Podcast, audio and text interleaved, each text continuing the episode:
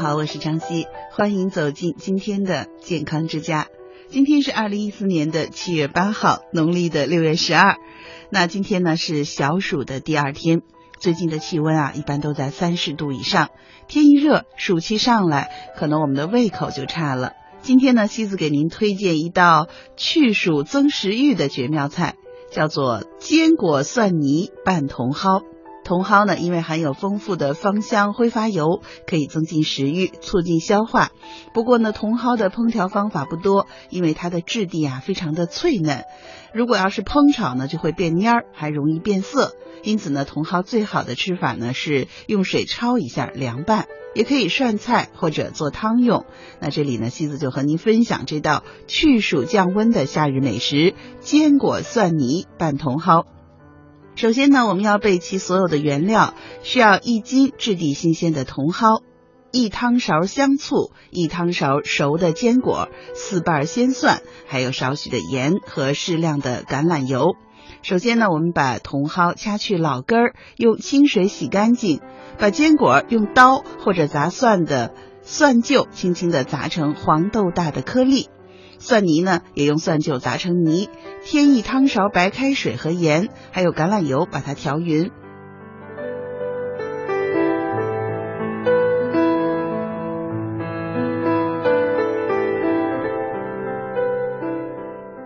这时候呢，我们在锅里呢放上水，给它烧开，把茼蒿呢用最快的速度焯一下。那有一个什么诀窍呢？就像广东他们的。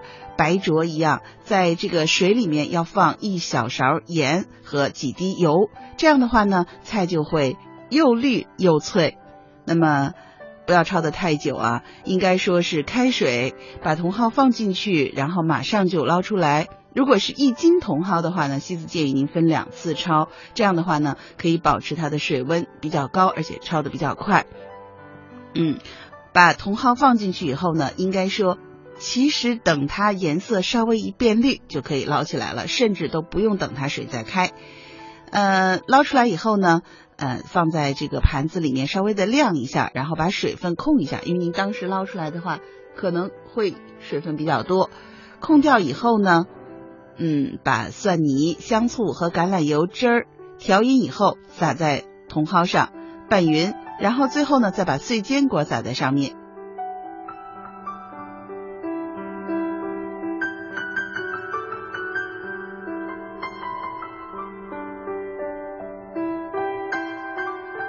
嗯，对了，西子还要提醒您啊，茼蒿呢本身它的钠含量就比较高了，在烹调的时候呢要少放一点盐。那么这一道坚果蒜泥拌茼蒿呢是清凉爽口、脆嫩鲜香，茼蒿当中含有脂溶性的维生素 A 和 K。那么是有养肝明目、保护黏膜上皮细胞、帮助钙的吸收和预防血栓形成的作用的。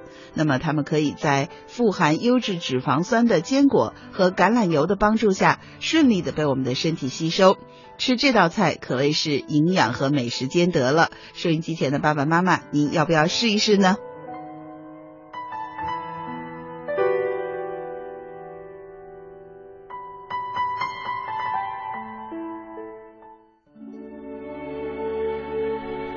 清晨看朝阳升起，我感叹：再灿烂的金银，也不会比阳光更金碧辉煌。夜晚仰望星空，我感慨：再稀有的宝石，也没有星辰更璀璨晶莹。行走在山间小路，我发现，再可口的美食佳酿。也比不过清冽甘醇的山泉。对大自然的馈赠，我们为什么视而不见，却拼命追求更多、更好？在轮回的时光中，我们感受生命，敬畏自然。听众朋友，您正在收听的是中央人民广播电台老年之声的健康之家，我是西子。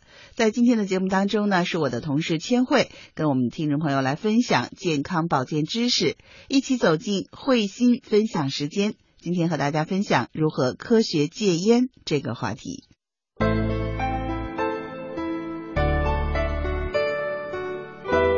孝敬父母，从关爱做起。我是千惠，每周二在健康之家和您分享医疗保健知识。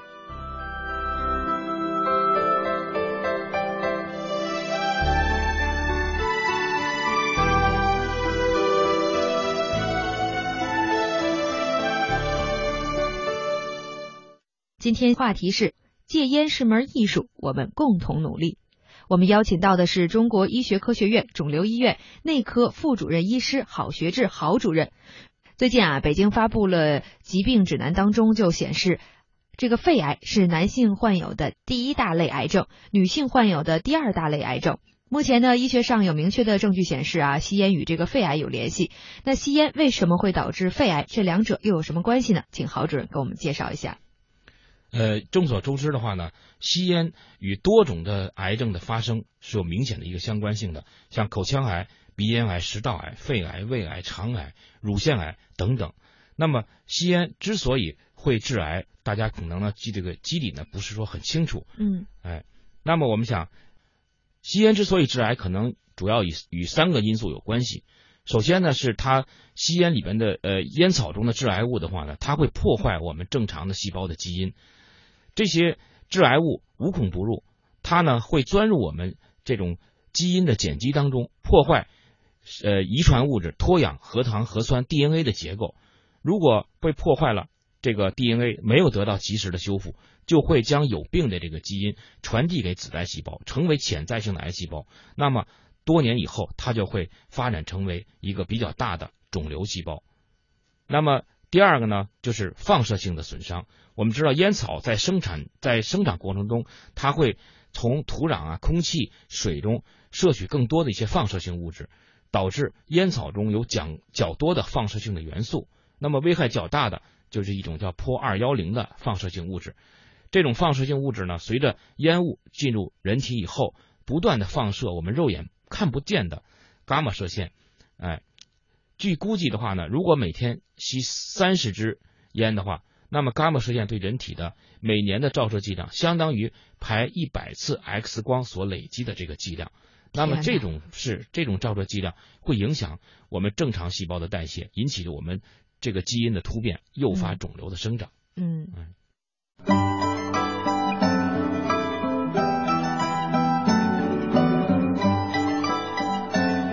什么是平衡？平衡就是阴阳的互相依存和互相制约，哪一方太过或不及，都会失去平衡。怎么会伤元气？失去平衡就是在伤元气。经常处于平衡的状态，元气就会保持得好，人就衰老的慢。我是慧慧，祝爷爷奶奶百病不生，青春永驻。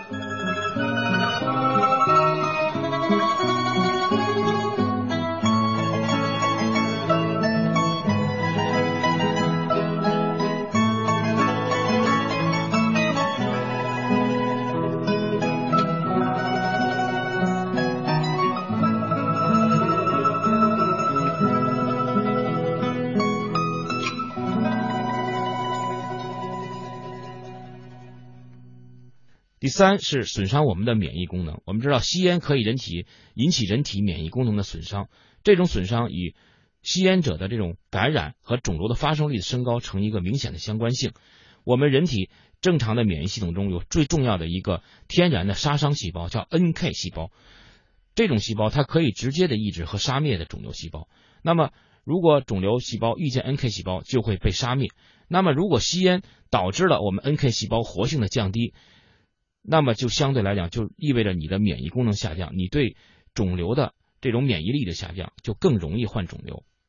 嗯，那听了这个郝主任介绍，我们也知道吸烟这个三大危害啊。其实我刚才觉得最可怕的就是那三十支烟，那伽马线相当于照一百次的那个 X 光片儿是吧？对，因为这个可能是大家体检或看病会接触到的，所以就觉得特别的恐怖啊。很多朋友啊都知道，说一个人吸烟不仅对自己身体不好，还会影响周围的人。前段时间啊，大家一直关注着一条新闻，说一位女性从来不吸烟，却查出了肺癌晚期。大夫就询问她的病史啊，她就说到说办公桌对面坐着一位每天都会抽烟的同事，她闻了烟味近二十年。说到这里啊，大家都很好奇，说这位女性患这个肺癌与被动吸烟有关吗？二手烟的危害真的这么大吗？是的，二手烟的危害是非常大的。那么被动吸烟就是我们俗称的吸二手烟，嗯，它可能比我们原先所预知的危险还要大。应该说，香烟中所散发的烟雾呢，它分为两种，分为主流烟和支流烟。主流烟就是吸烟者自己吸入口内的烟，支流烟呢，就是指的是烟草点燃以后，它在外边冒的那个烟。嗯，支流烟里边，它比主流烟所含的烟草的烟燃烧的成分更多，像一氧化碳，支流烟。是主流烟的五倍，焦油烟碱是它的三倍多，氨是它的四十六倍，亚硝胺是它的五十倍，这些都应该说是是一些致癌物质。那么支流烟，也就是我们就是所谓呃不吸烟者跟他在同一室内所吸到的这个二手烟里边的这种有毒物质，甚至要高于一手烟患者他一手烟一手烟他一手烟吸进去的那种危害哈，对对，吸进那个危害。那么哎。有一个计算的话，在不通风不通畅的场所里面的话呢，不吸烟呢，不吸烟的人一小时所吸入的烟量，平均相当于吸一支烟的这个剂量。嗯，那么不吸烟者每日被动吸烟十五分钟以上，被定为被动吸烟，又称为强迫吸烟。在日常生活当中呢，绝大多数人都不可能够避免这种烟雾，因因此的话呢，会造成被动吸烟。没错啊，比如家里有人吸烟，那其他的这个妻子啊、女儿、肯孩子啊，他多少肯定有被动吸烟的这种情况啊。因为呃，我发现我身边的朋友还有这样的，就是男士吸烟，他到厨房对着那抽烟机吸，就这样呢，这个危害会不会稍微小一点？这个抽烟机把它吸走了，应该是损伤会会，就是它的影响会小一点。就是反正它吐出来的烟就会少一些嘛，就是被动吸烟的相对好一点啊。对，嗯。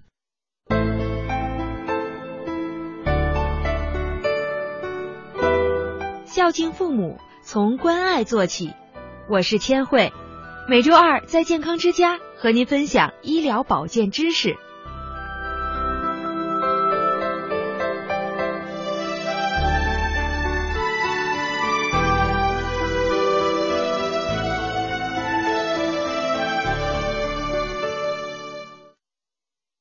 帮助您健康生活，远离疾病。我是主持人千惠。今天话题是世界无烟日特别节目，戒烟是门艺术，我们共同努力。来到我们直播间的专家是中国医学科学院肿瘤医院内科副主任医师郝学志郝主任。接下来呢，和大家一起来聊一聊如何科学戒烟，拥抱健康生活。其实现在啊，已经有很多城市都有一些就是规定禁烟的这个规定了。很多朋友呢也都非常支持这种公共场所的禁烟规定，但是仍然还有其他的很多朋友坚持维护自己的理由啊。他们说，呃，我们可以选择一些呃危害系数比较小的，或者是那些焦油含量比较低的，这样对自己或者对周围人的伤害就会很小，甚至没有影响。那您觉得他们说的有道理吗？呃，这个应该是没有道理的。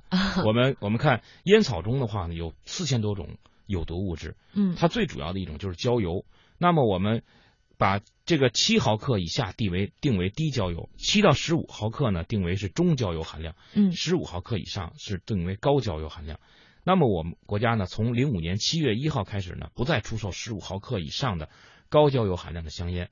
那么有的学者发现，把焦油涂在这个动物的兔子的耳朵上会诱发癌症，所以说呢，推断这个香烟中的焦油致癌，就提出了减低焦油减。这个减少伤害、减少损害的这么一个概念，哎，但实际上的话呢，呃，有的人认为说焦油含量降低了，是不是就可以这种损害会小？呃，研究表明的话呢，降低的焦油含量的香烟呢，并不会降低吸烟者患肺癌的风险。抽中等焦油含量香烟和低焦油含量香烟的人，死于肺癌的比例并没有明显的降低。嗯，哎，烟草公司的话呢，往往。就是对于低焦油的香烟呢，降低危害的宣传，它呢是不是很科学的，也不是很负责任的。由于烟民的话觉得是低焦油了，所以说呢，他可能吸烟的频率反而会增加了，他心里更放松了，吸哎更放松了，吸烟的深度会呃会更深了。嗯，这样的话呢，并没有减少这种焦油对这种肺部和人人体的一个损害。嗯。嗯，其实呢，在生活当中啊，大家都会经常说看到一些劝阻吸烟的朋友，而且呢，还遇到一些吸烟人士会辩解说啊，啊，我们开着窗户呢，烟味一会儿就没了，空气流通呢就不会有危害了。那究竟有没有危害？这个味道不重就没有危害了吗？应该不是这样。我们看，呃，大家的话呢，现在越来越关注这个大气的污染。我们从近两年的话呢，出现了这种雾霾天气，嗯，大家觉得雾霾是对身体有这个 PM 二点五的升高啊，呃，会对人体有明显的一个伤害。那么在室内的吸烟呢，烟草的烟雾，它呢同样有很多复杂的有机物，哎，或者各种添加剂啊，和燃烧以后产生的各种烟雾的有有毒物质。那么据检测的话呢，一支香烟燃烧以后会有七千多种化学物质，哎，其中的气态物质占到烟气总量的百分之九十二。颗粒物质占到百分之八，那么，呃，有研究显示，在呃室内，在三十五平米的室内密闭环境中，距离吸烟者三米的情况下，第二名吸烟者点燃烟卷时，PM 二点五的数值将从第一支点烟第一支烟点燃后的四百快速上升到八百到一千二，嗯，那么这个值上升的还是非常快的，嗯，那么到了第三名吸烟者加入时。该污染值就会上升到两千以上，所以说，无论在家中还是在公共场所，长期暴露于这种二手烟雾中，都会使患吸烟的人患心脏和肺部肿瘤的风险会增加。那么，你即使开窗了、通风了，也并不能够完全彻底的消除这种烟雾的这对人体的一个影响。嗯，对，听了您的介绍啊，也就是说，只有不吸才是最直接的方法，是吧？是的，对的。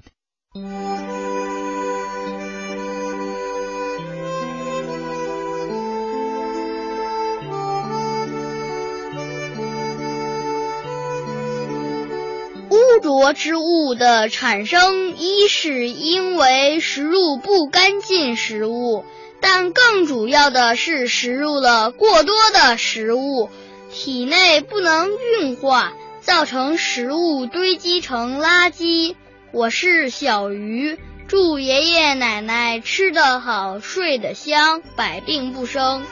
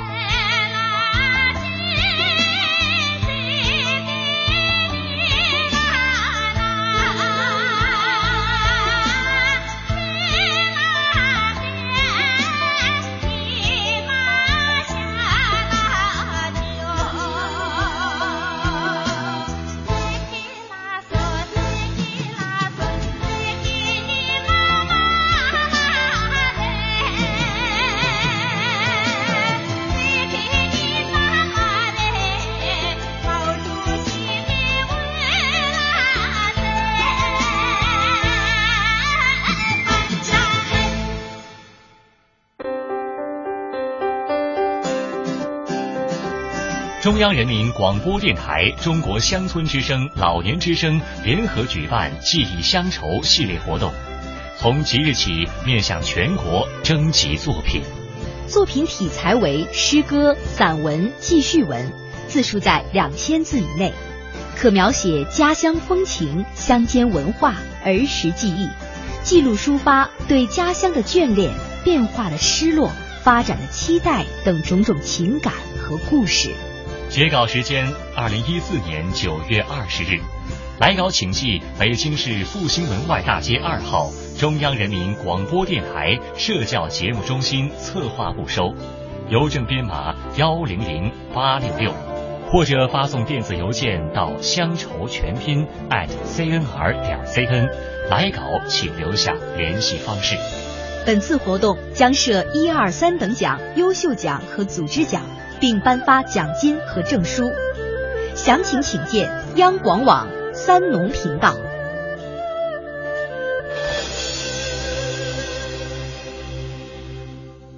当你的小手伸向我的大手，孩子。您的爱是孩子们书桌上的一份午餐。您的爱是孩子们遮风挡雨的一件衣服。您的爱是孩子们放心乘坐的校车，您的爱是引领孩子们通向未来的希望之路。您的一点点付出，就能成全孩子的未来。关注贫困地区的孩子，把爱送到他们手中。习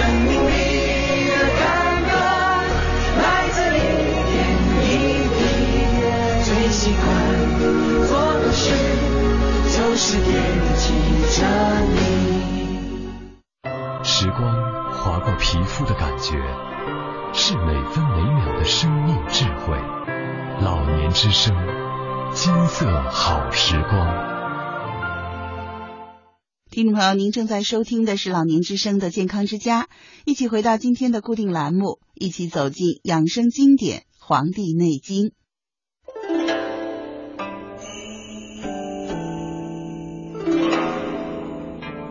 中国人两千多年延年益寿的秘诀，天人合一思想的集大成，尽在《黄帝内经》。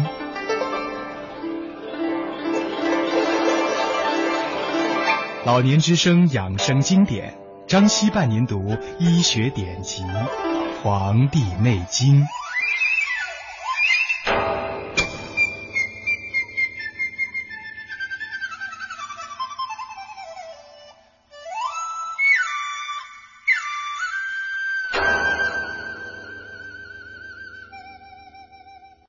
朋友，您正在收听的是中央人民广播电台老年之声的健康之家，西子伴您一起读养生经典《黄帝内经》。今天我们分享的是《素问》第二十六章《八正神明论》的第三个小部分，一起来分享原文。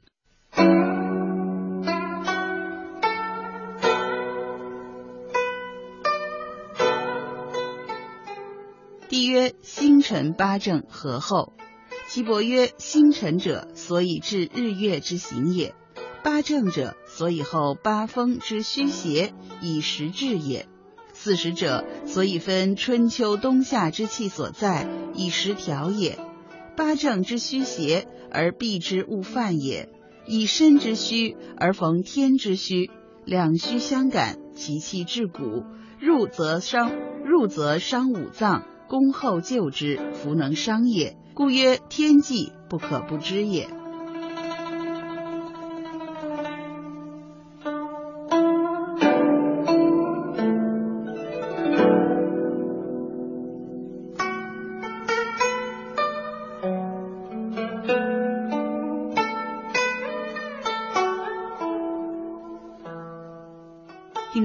正在收听的是中央人民广播电台老年之声的健康之家，妻子伴您读养生经典《黄帝内经》。在这一段当中呢，今天我们分享的是《素问》第二十六章《八正神明论》的第三个小部分。在这一段当中，皇帝说，星辰、八正、四时都能够用来验证什么呢？岐伯说，查验星辰的方位，可以测定日月巡行的度数。查验八节长气的交错，可以测出八风的病邪是什么时候来的，是怎样危害于人的。查验四时，可以分别春秋冬夏之气的所在，以便随时序来调养，就不至于受到它的侵犯。假如身体虚弱，又遭受自然界的虚邪，两虚相感，邪气就会侵犯筋骨。医生如果懂得气候变化的道理，可以及时挽救。病人不致受到更严重的伤害，否则病邪就会深入五脏。所以说，天时的遗迹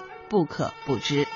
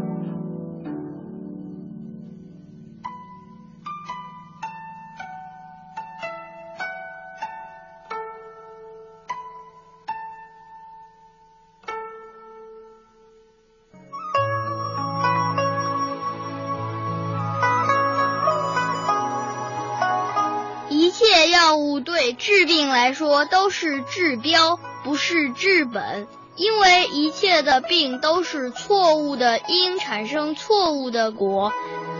健康的根本在心，心静则身静。所以得病了，不要向外求，要靠自己自身的修复系统来修复自己的疾病。我是小鱼。祝爷爷奶奶身体健康，心情舒畅。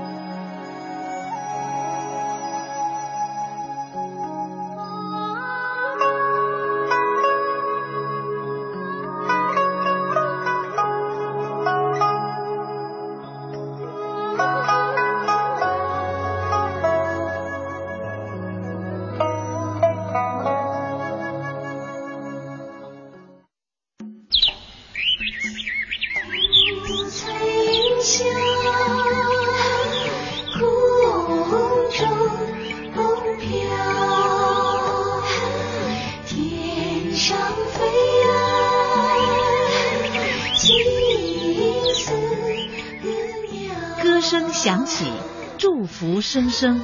老年之声夕阳红茶馆，岁月如歌，倾听时光，真情推出时光点歌台。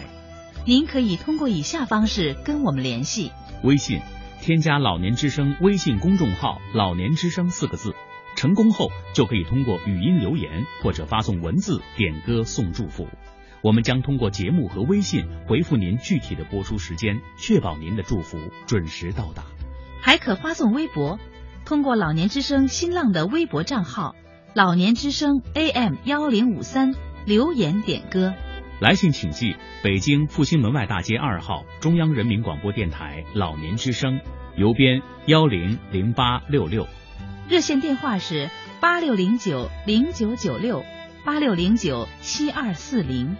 将温暖的歌送给温暖我们的人。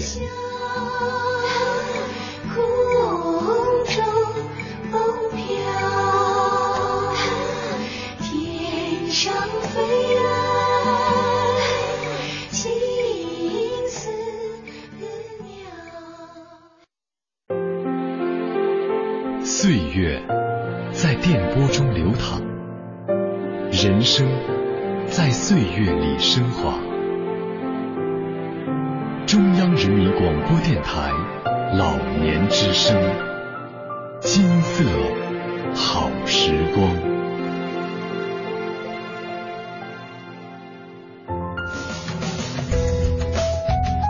远离疾病，健康在我。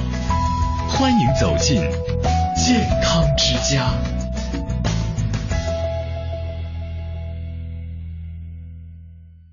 听众朋友，您正在收听的是中央人民广播电台老年之声的健康之家。在今天的节目当中，西子为您邀请到北京朝阳医院中医科主任医师李东晓大夫来到我们节目当中，和老年朋友聊一聊冬病夏治的话题。一起来听编辑林燕对李大夫的访谈。第一个，李大夫马上就要进入伏哈，入伏了。入伏对咱们中医来说是一个挺好的机会哈，有一个。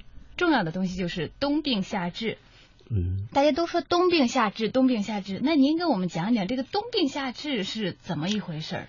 眼看就要进入这个呃一一一年之中最热的一个三伏天了，嗯，这个三伏天对于我们那个。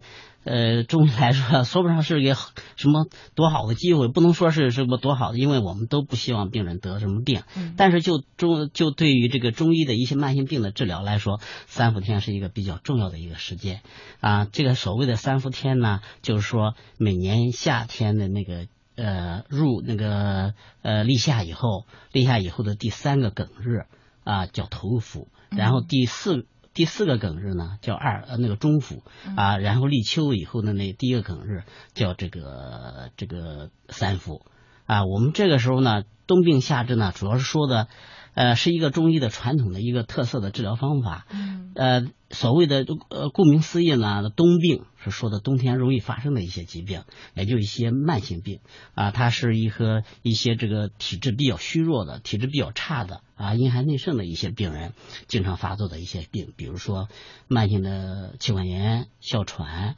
啊，一些老寒腿，还有一些那个呃一些这个呃抵抗力一到冬天就多病的一些病人。嗯，这个时候呢，他是容易在冬天发病。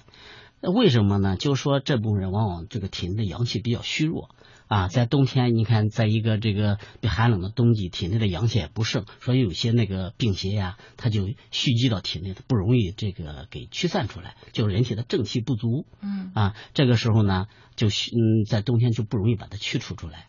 啊，所以说，我们就但是怎么来对付这种状况呢？我们就在呃古代就有一个呃很好的方法，就是在夏天。来进行治疗，为什么要夏治呢？这个夏天大家都知道，夏天的气候比较炎热，这是一年四季中阳气比较最旺盛的一个季节。然后呢，呃中呃中医认为人体啊，这个体内的阳气在夏天也是最充分的一个呃时节。然后它对那个呃病邪的驱逐能力特别强，所以说这后这时候再加上一些呃冬病夏治的治疗方法，比如说一些那个。那咱们常说的三伏贴，那三伏贴，嗯啊，就是等于是药物穴位贴敷疗法，嗯啊，还有一些这个呃呃灸，还有一些针刺。还有一些那个，嗯包括内服的药物，这都是冬病夏治的一些治疗方法。所以说，冬病夏治它不局仅仅局限于三伏贴，三伏贴是其中一个最有效、最简便、花钱最少、疗效最显著的一个呃办法。啊、其实咱们这个冬病夏治有很很多的手段和方对法。对对对，嗯，三伏贴就是其中的一个治疗方法，嗯而且现在是行之有效，而且对广大的那个病友比较接受的一个办法。这个疗这个办法呢，这个那个治疗方法是起源于清代，嗯起源于清代，它是用一些那个。药物，比如说那个细辛呀、甘遂呀、圆胡啊，这是古代的一些组方，然后把它呃研成末，然后用姜汁啊调调调和以后，做成药面儿，做成呃做成一个药饼，嗯。然后针对嗯嗯不同的穴位进行贴敷，呃呃，通过就呃。激发体内的这种阳气呢，达到这个呃驱邪外出的目的，然后让这个虚寒的病人啊，到冬天不发病，或者是减轻它的发作程度啊，嗯这就是冬病夏治。嗯嗯，从您刚才说的那个话里哈，我有几个疑问。嗯第一个就是您说对于那个长期的哮喘啊，就是嗯慢性的，还有老寒腿，嗯还有一些体弱的、阳气不足的。嗯夏天的这个时候，比如说对那些体弱的人，嗯要想呃保护保护阳气、长长阳气，您有没有给推荐的呃方法，或者您建议他们该这时候该怎么做和做些什么吗？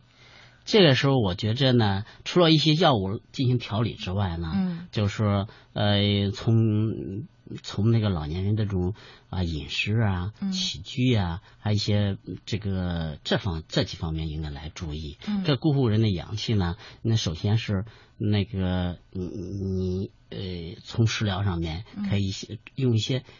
补阳的一些药物啊，补阳的一些那个食物啦，这个比如说粥啦，这嗯各种各种的粥，这种对人体固护阳气有有有一些好处。再一个就是从起居方面呢，其实饮饮食方面呢，从饮食方面还有一些，就比如不能这个太贪凉。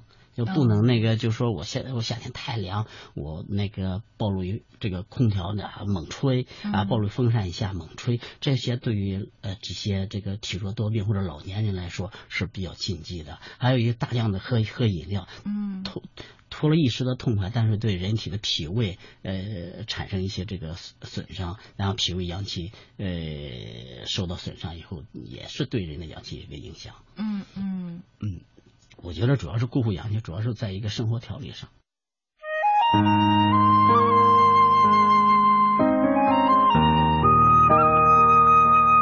五脏六腑是一个血气加工厂，食物是原材料，加工能力是有限的，而食物是无限的，所以食物的数量必须得到控制。过度的增加食物，不仅不会增加血气，而且会成为身体中的垃圾负担，反过来还得靠消耗血气来把它们清理掉。我是慧慧。祝爷爷奶奶身体健康，福寿绵长。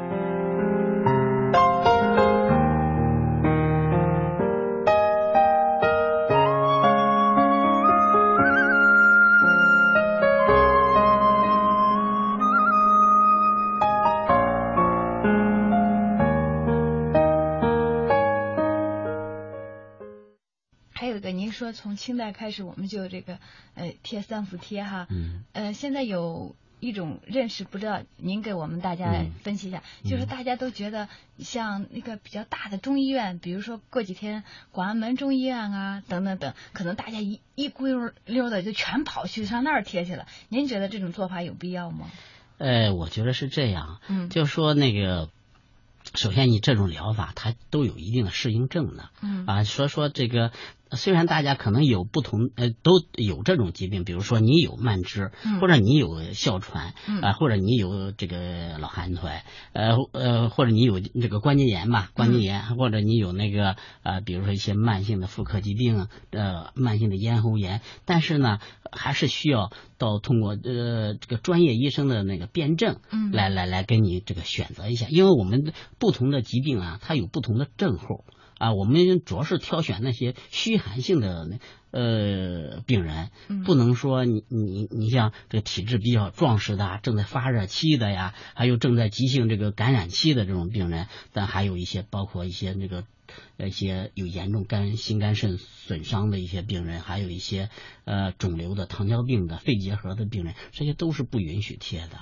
啊，而且有一些，你像这个小孩呢，小孩也两岁以下的小孩，我们也尽量也不主张都去贴这个东西，因为小孩的皮肤比较娇嫩，容易损伤皮肤。目前这个是这个那个，咱们目前这个贴的三个贴，主要还是针对于这个呃呼吸道疾病的。你像，比如说广门他们是哮喘膏的那个那个贴敷疗法，它主要是针对呼吸道。你看关节疼痛这个也有贴的，也有贴的，但是那个呃好像不广泛，可以贴，就是让大夫看一下你是要要要嗯呃辩证一下虚实，辩证一下寒热，如果适合的话也是可以贴的。嗯嗯，就是说这个人群跟年龄段是没有关系的，只是对症状。它主要是儿童也可以，两岁以上的儿童啊啊成人呀都可以贴的。嗯。嗯，就是根据自己的症状和体质啊，对，主要是辩证体质啊，主要是体质，根据体质看看适不适合。对对对对，嗯嗯嗯，还是给大家强调一下它这个适应症吧。啊，适应症主要是一些慢性咳嗽、哮喘、慢性气管炎、慢阻肺、反复感冒的。再一个就是风湿免疫性疾病，比如说关节疼痛啊、麻木啊、肩周炎呀、类风湿性关节炎呀、风湿性关节炎这一类的，还有消化系统、消化系统慢性胃炎、慢性泻呃肠炎、消化不良。呃，等等，还有耳鼻喉科的过敏性鼻炎、慢性鼻炎，还有这个慢性咽喉炎，还有一些儿科的体虚啊、感冒啊、脾胃虚弱啊、哮喘、气管炎等等。嗯，还有妇科的一些慢性盆腔炎、痛经、经行泄泻、不孕症等等。嗯，啊，主要针对一些阳虚型体型体质的人群。嗯，它禁忌症呢，就是有严重的心肝肾脑疾病，呃，还有恶性肿瘤患者，还有糖尿病患者，还有那个严重的过敏体质，有呃皮肤上有长。疮结或者皮肤有破损的啊，处于疾病的急性发作期的患者，还有孕妇啊，尽量的不贴。还有两岁以下的婴幼儿，还有皮肤过敏、皮肤娇嫩不不不不易贴的人，还有一个体质壮实、易上火的人，也不是太适合啊。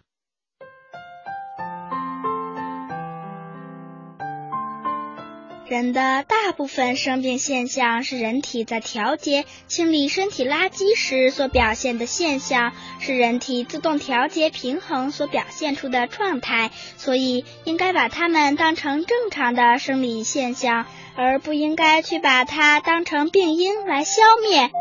所以，当人在生病的时候，一定不要有怨恨嗔归心，心里要安定。心定则气顺，气顺则血畅，气顺血畅则百病消。我是和和，祝爷爷奶奶身体健康，心情舒畅。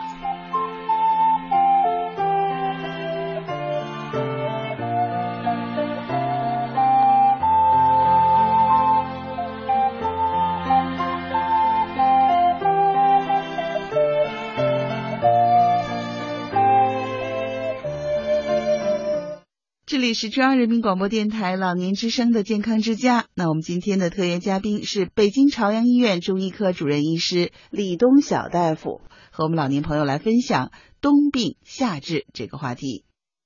比如说，这个三伏贴要是贴的话，它有什么功效？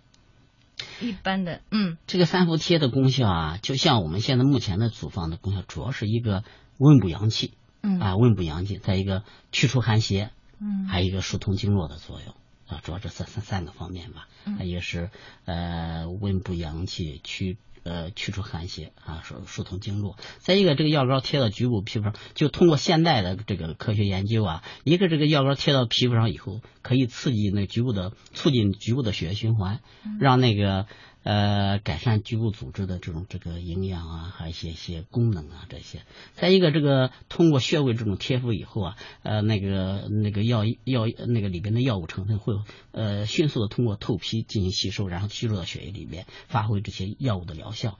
还有一个呢，就是通过穴位贴敷，因为它不是随便哪块皮肤贴敷，通过穴位贴敷啊，它可以通过咱们的神经体液这种调节系统来。达到一个增调整这个神经啊、内分泌啊、免疫系统的这种作用。您跟我们嗯就是再补充一下，哎这个阳气对我们人体来说是个好东西，是吗？对对对对，您跟我们讲讲这个阳气的话，阳气不足会怎么样？有没有阳气过剩的情况？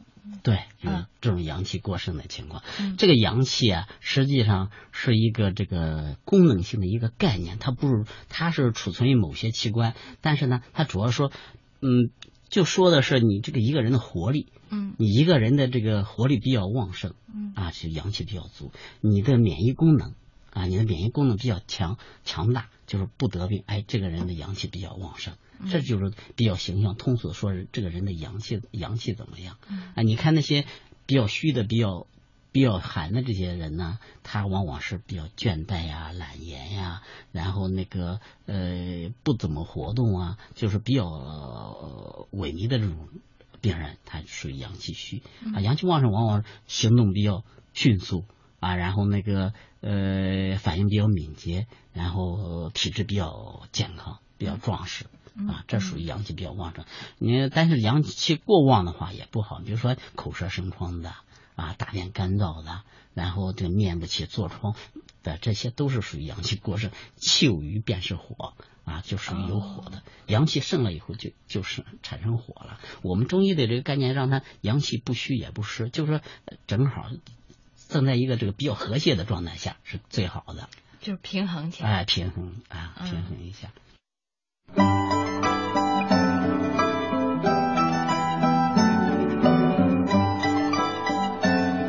什么是平衡？平衡就是阴阳的互相依存和互相制约，哪一方太过或不及，都会失去平衡。怎么会伤元气？失去平衡就是在伤元气。经常处于平衡的状态，元气就会保持的好，人就衰老的慢。我是慧慧，祝爷爷奶奶百病不生，青春永驻。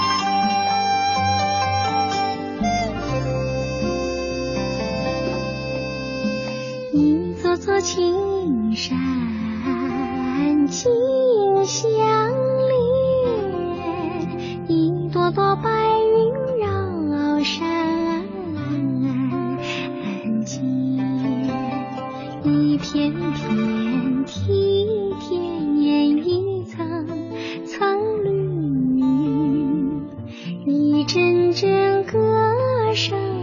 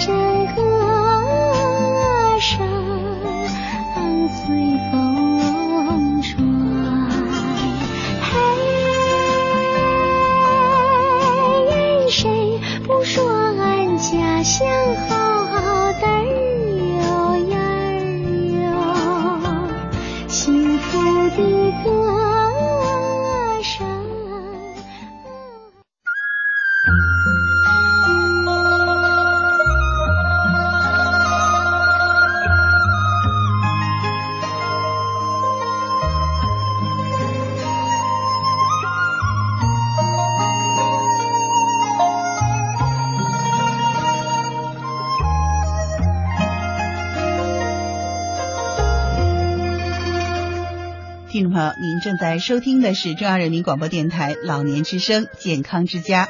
您有什么意见、建议和要求，欢迎您告诉我们。林燕和张希一定会倾尽全力为您服务。我们的通讯地址是北京复兴门外大街二号中央人民广播电台老年之声健康之家，邮政编码是一零零八六六。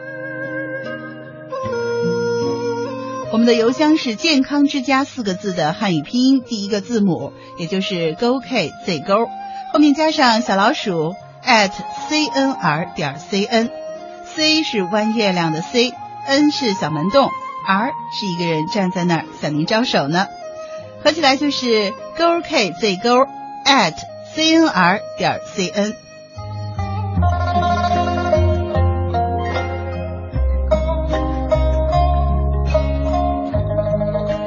可以关注我们的微信号，微信号是“老年之声”四个字汉语拼音的第一个字母加上 AM 幺零五三，合起来就是 LNZS AM 一零五三。您还可以关注我们的新浪微博老年之声 AM 一零五三，在这里的“老年之声”是四个汉字老年之声 AM 一零五三。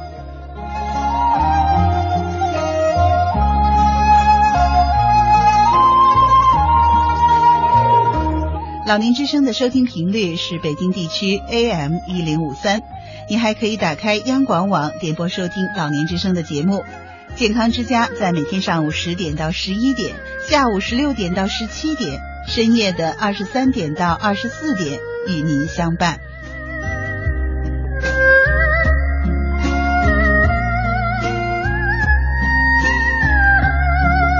好了，收音机前的听众朋友，今天的节目到这里就要和您说再见了。西子代表编辑林燕，感谢您的收听。明天同一时间、同一频率，健康之家和您不见不散。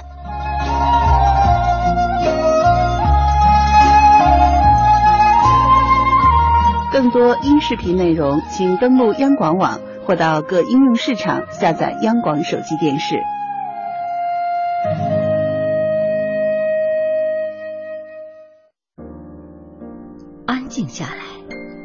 静下来。在这个日益喧嚣的时代，安静已经成为多么稀有的品质。网络、微博、微信，知识与信息的暴饮暴食，已经造成现代人严重的消化不良。汪曾祺说：“静是一种气质，也是一种修养，而静是要经过训练的。古人叫做习静。的确，习静应该成为现代人的必修课。静是蓄势待发的力量。春天里百花齐放，但是成长的过程是安静的。这安静的力量潜藏于每一粒种子中，每一棵树上。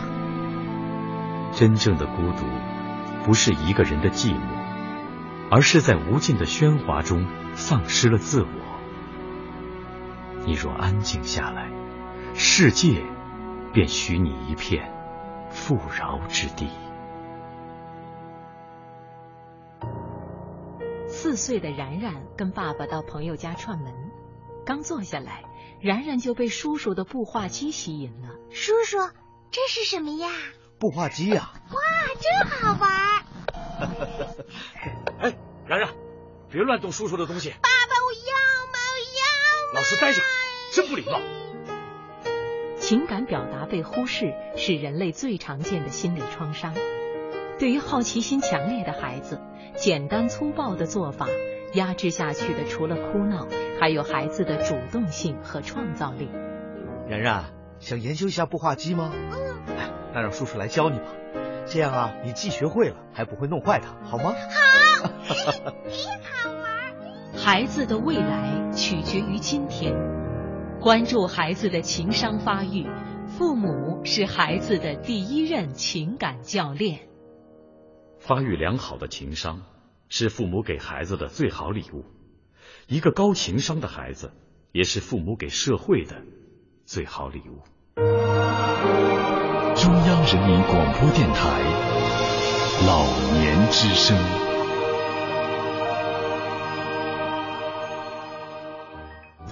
国家电力赞助。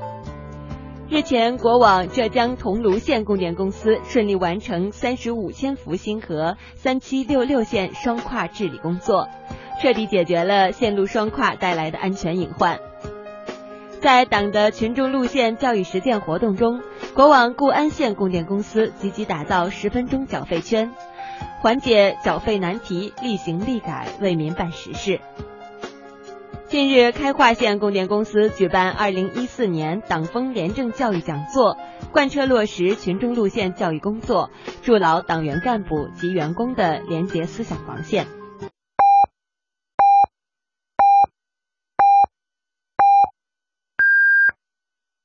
北京时间十一点整。